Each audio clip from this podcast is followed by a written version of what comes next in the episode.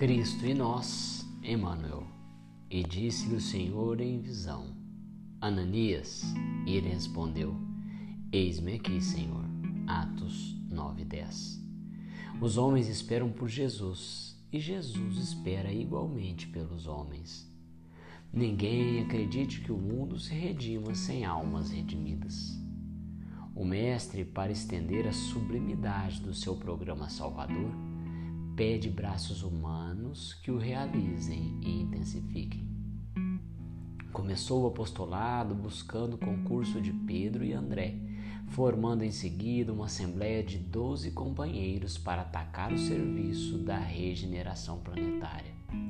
E desde o primeiro dia da Boa Nova, convida, insiste e apela junto das almas para que se convertam em instrumentos de Sua divina vontade, dando-nos a perceber que a redenção procede do alto, mas não se concretizará entre as criaturas sem a colaboração ativa dos corações de boa vontade. Ainda mesmo quando surge pessoalmente, buscando alguém para a sua lavoura de luz, qual aconteceu na conversão de Paulo, o Mestre não dispensa a cooperação dos servidores encarnados. Depois de visitar o doutor de Tarso, diretamente procura Ananias, enviando-o a socorrer o novo discípulo. Por que razão Jesus se preocupou em acompanhar o recém-convertido, assistindo-o em pessoa? É que se a humanidade não pode iluminar-se e progredir sem o Cristo, o Cristo não dispensa os homens na obra do soerguimento e sublimação do mundo.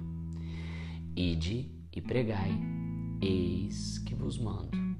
Resplandeça a vossa luz diante dos homens.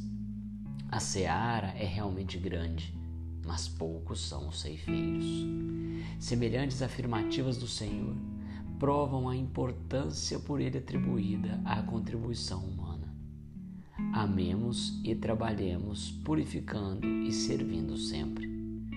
Onde estiver um seguidor do Evangelho, aí se encontra um mensageiro do amigo celestial para a obra incessante do bem.